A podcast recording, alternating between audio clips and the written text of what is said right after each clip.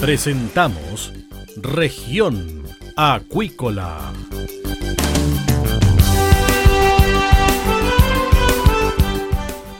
Escuche desde ahora todas las novedades de las principales actividades económicas de la región de los lagos y con las voces de sus protagonistas. Región Acuícola es un programa producido por Radio Sago de Puerto Montt, 96.5 FM y transmitido a través de la red informativa del sur. SIBA, Ciencia Aplicada en Acuicultura. Contamos con un capital humano avanzado y equipamiento especializado. Nuestro compromiso, entregar confianza y calidad para una acuicultura sustentable. SIBA, Centro de Investigaciones Biológicas Aplicadas. Visítanos en www.siba.cl.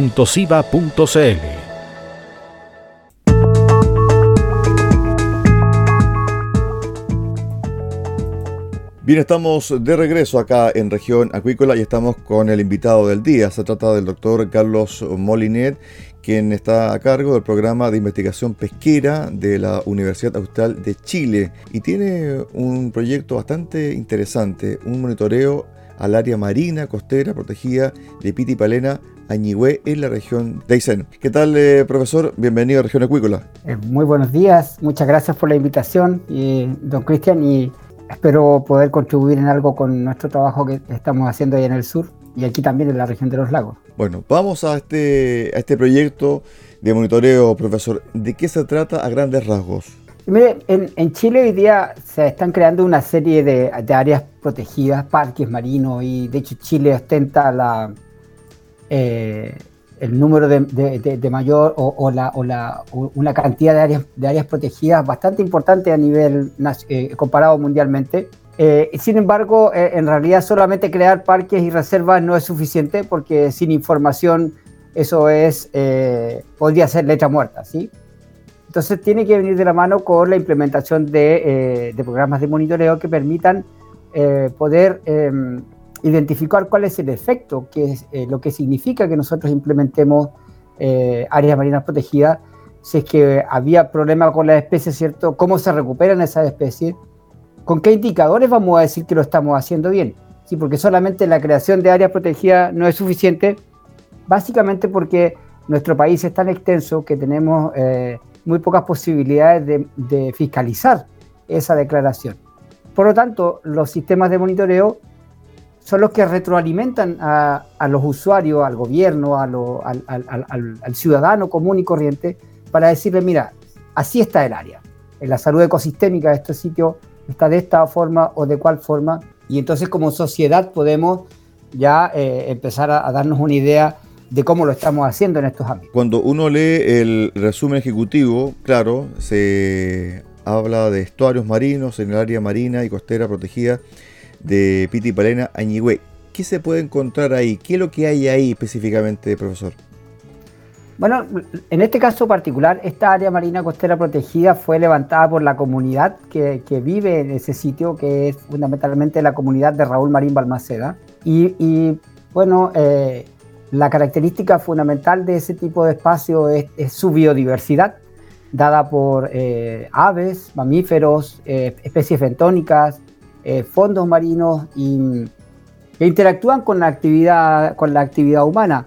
Eh, bancos naturales de mitílidos, bancos naturales de, erizo eh, y, de varias especies bentónicas de, importancia.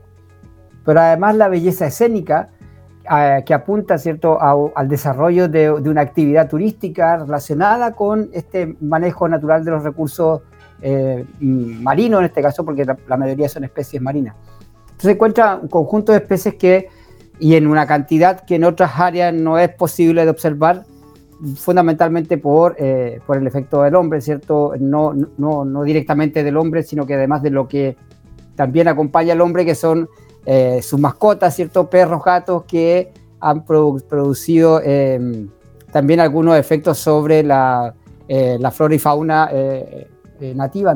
Entonces, estas áreas marinas protegidas eh, son espacios en los que se busca eh, proteger, preservar especies y donde además se puede observar procesos como la reproducción de, estos, de estos individuos, ¿sí? de, esta fauna.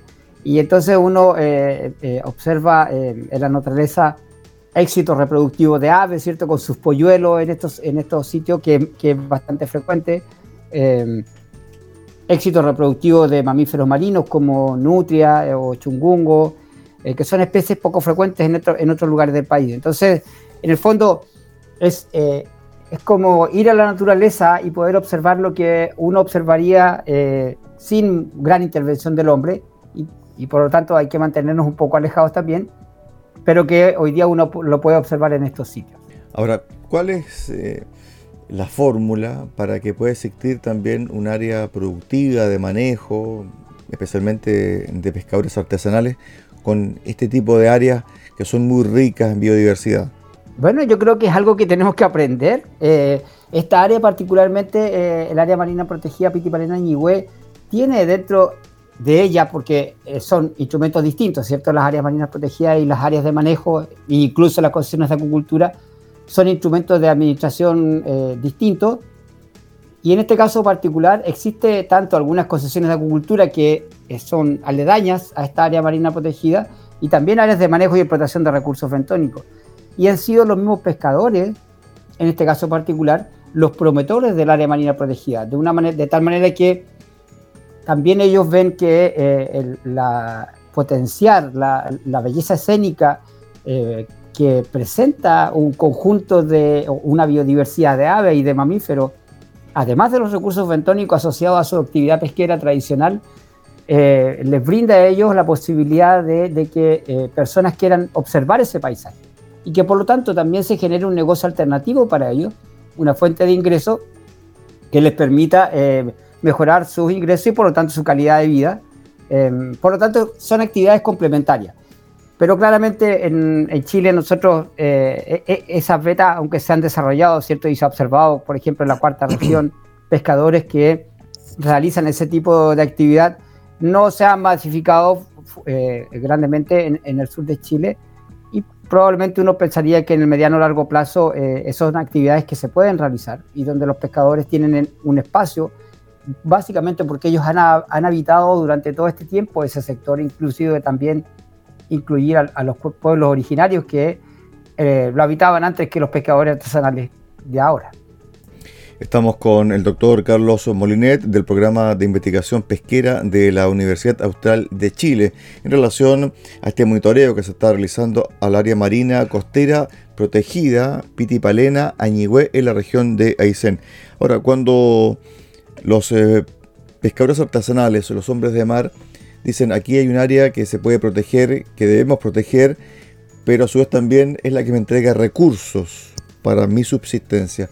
¿Cómo se debe capacitar a este trabajador de mar para que lo que él realiza también sea sustentable en el tiempo?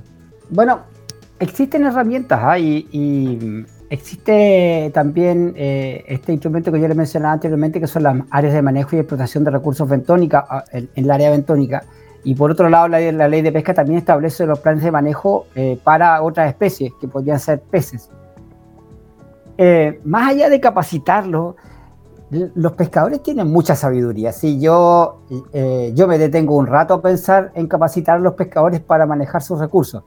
Em, yo creo que básicamente aquí el, problema está un poco más allá, y tiene que ver con un tema de dinero y luego un tema de eh, calidad de vida y un tema de formación. Son varias las cosas que se, que se cruzan aquí, un tema socioecológico como, como, como claramente ha sido estudiado a nivel mundial y, tiene que ver un poco más que con capacitación, tiene que ver con, em, con que de alguna forma como país seamos capaces nosotros de construir una sociedad un poco más justa que, valore, que valorice más este, esta extracción de recursos bentónicos y este, este trabajo, eh, que es un trabajo muy duro, muy digno, que es el que hacen los pescadores artesanales, para que de alguna forma, ¿cierto? Con, los recursos que, existen, se pueda eh, alcanzar una cierta calidad de vida, un cierto nivel estándar de vida, y que también impida que los pescadores se vean en la necesidad de sobreexplotar sus recursos.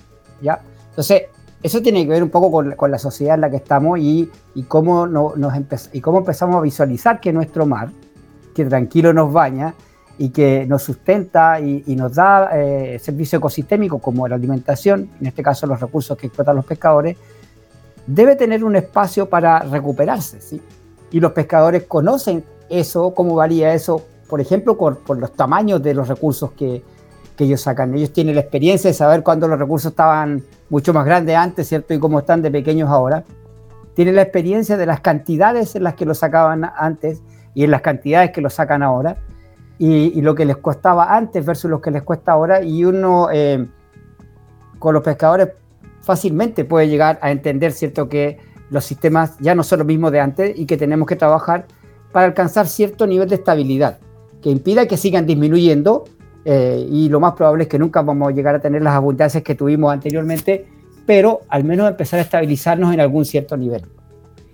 Y en ese sentido, más que capacitar a los pescadores, yo creo que uno puede ir conversando con ellos y construyendo una sociedad un poco más equitativa en el sentido de que lo que ellos capturan tenga un valor eh, que les permita tener una calidad de vida adecuada.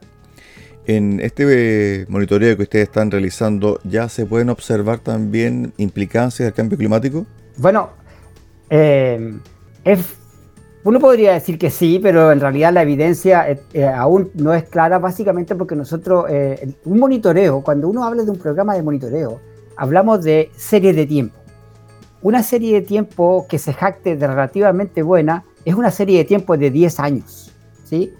Nosotros en Chile, por cultura, tenemos muy poquitas series de tiempo, lo que implica, ¿cierto?, que sabemos muy poco de nuestro sistema. Donde tenemos series de tiempo de algunos ríos, de algunos lugares XX, de las pesquerías, que es algo que está haciendo IFOP en los últimos 16, 20 años y que, y que ha ido fomentando la, la generación de series de tiempo.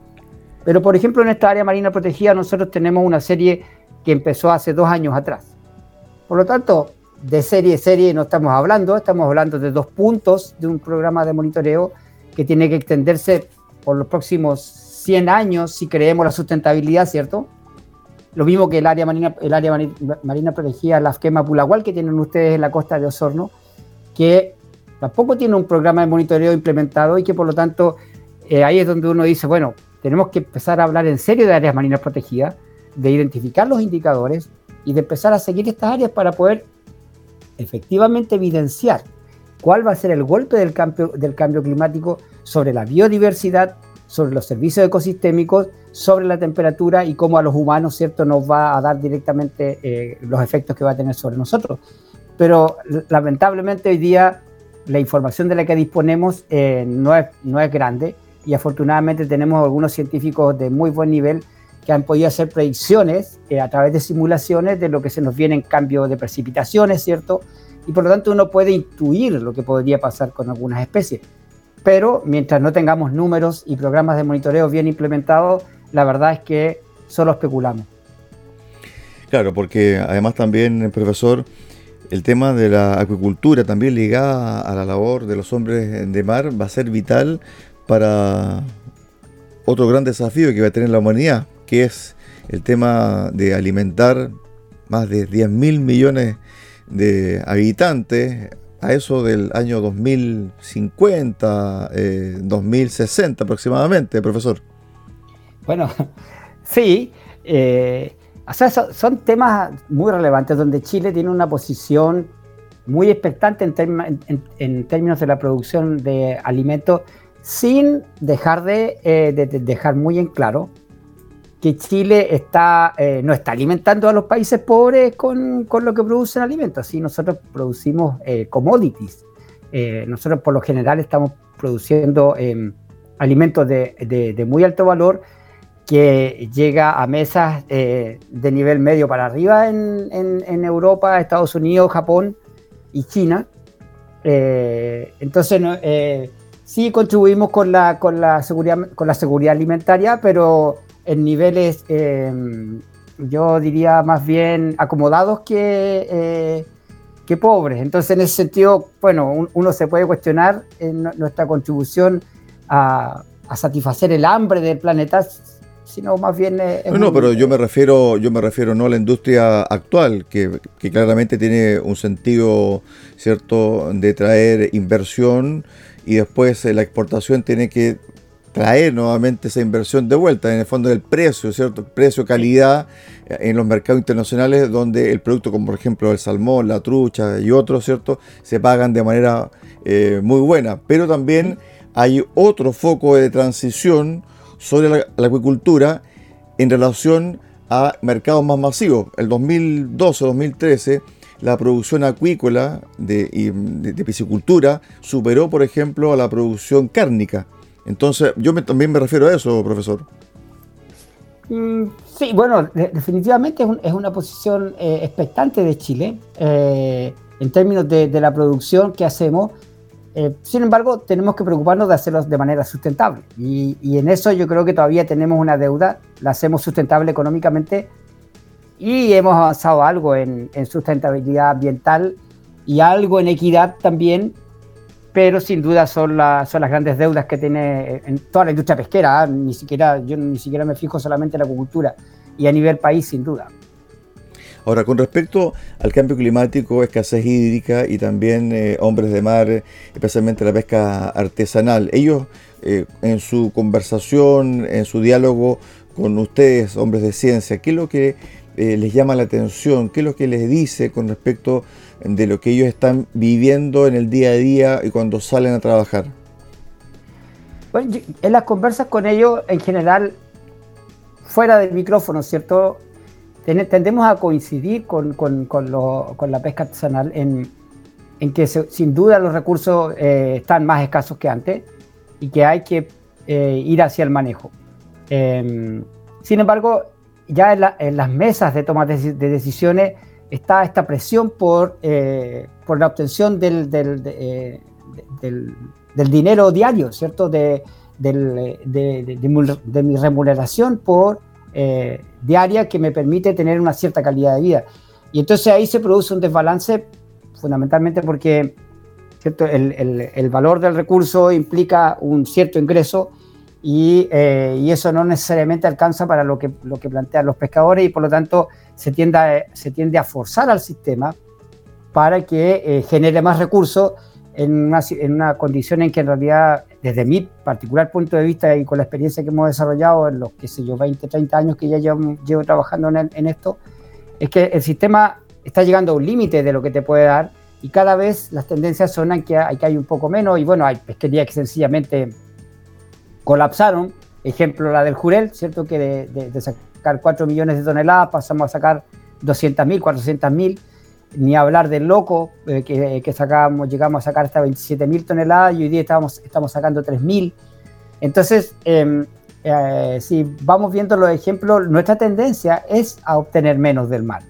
Y tenemos que estabilizar eso para que eh, se asegure esto que llamamos sustentabilidad. Si todo el mundo habla de sustentabilidad, y la sustentabilidad implica que yo voy a dejar a las futuras generaciones más o menos lo mismo que yo usé, ¿sí?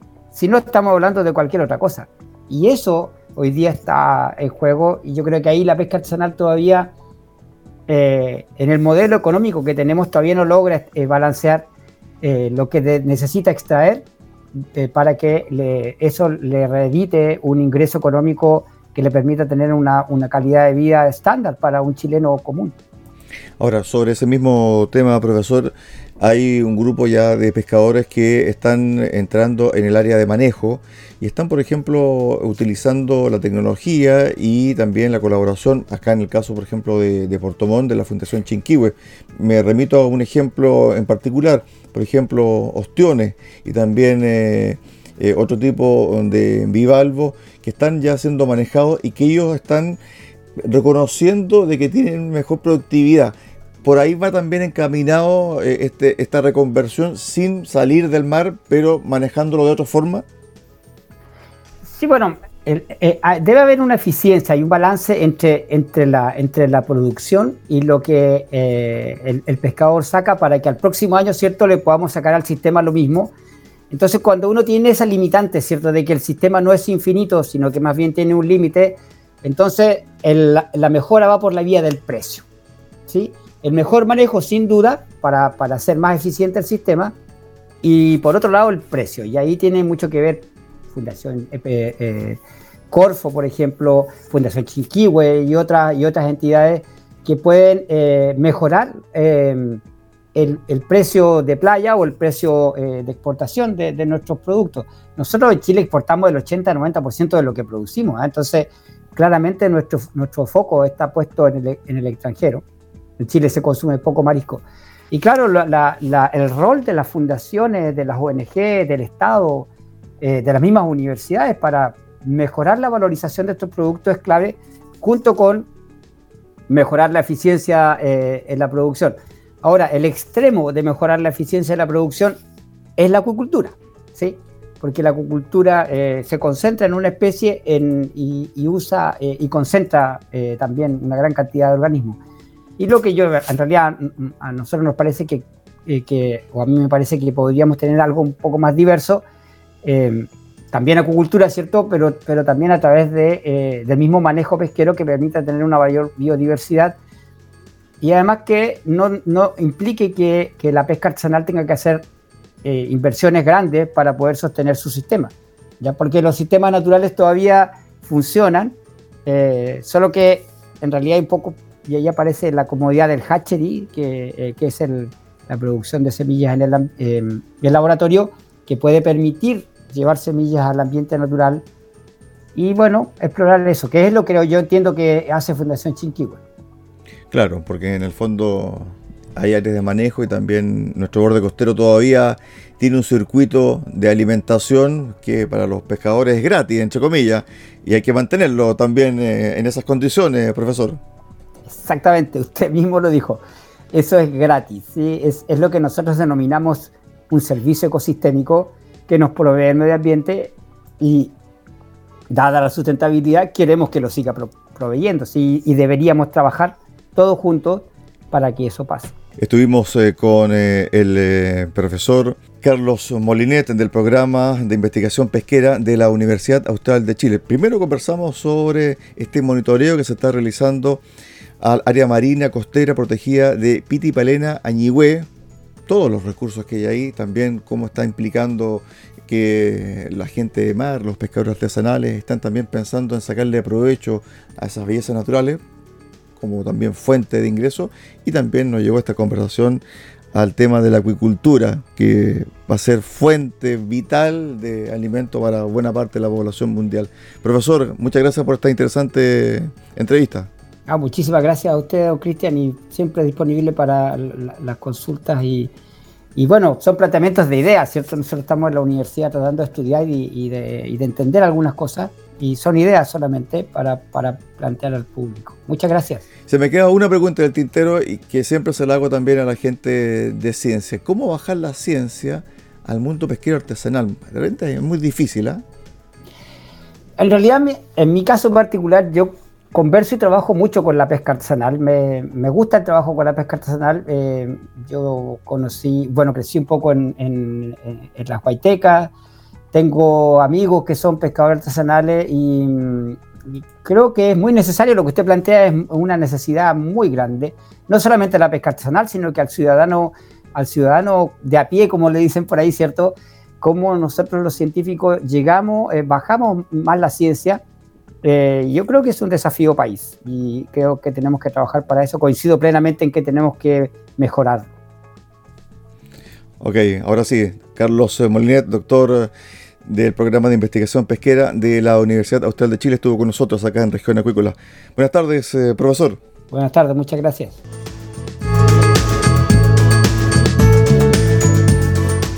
De esta forma cerramos el capítulo de hoy de Región Acuícola y los dejamos invitados para mañana a contar de las 13.30 horas acá en Radio Sago 96.5 FM en Puerto Montt. Muy buenas tardes.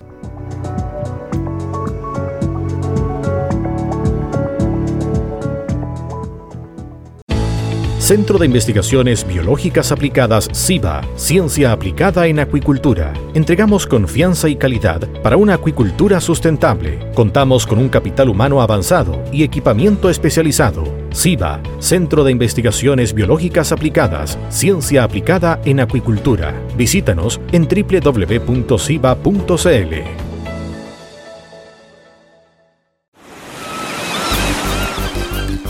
Hemos presentado Región Acuícola. el acontecer de las actividades económicas que dan vida a la región de los lagos y las voces de sus protagonistas en el más completo resumen noticioso. Región Acuícola es un programa producido por Radio Sago de Puerto Montt, 96.5 FM y transmitido a través de la red informativa del sur.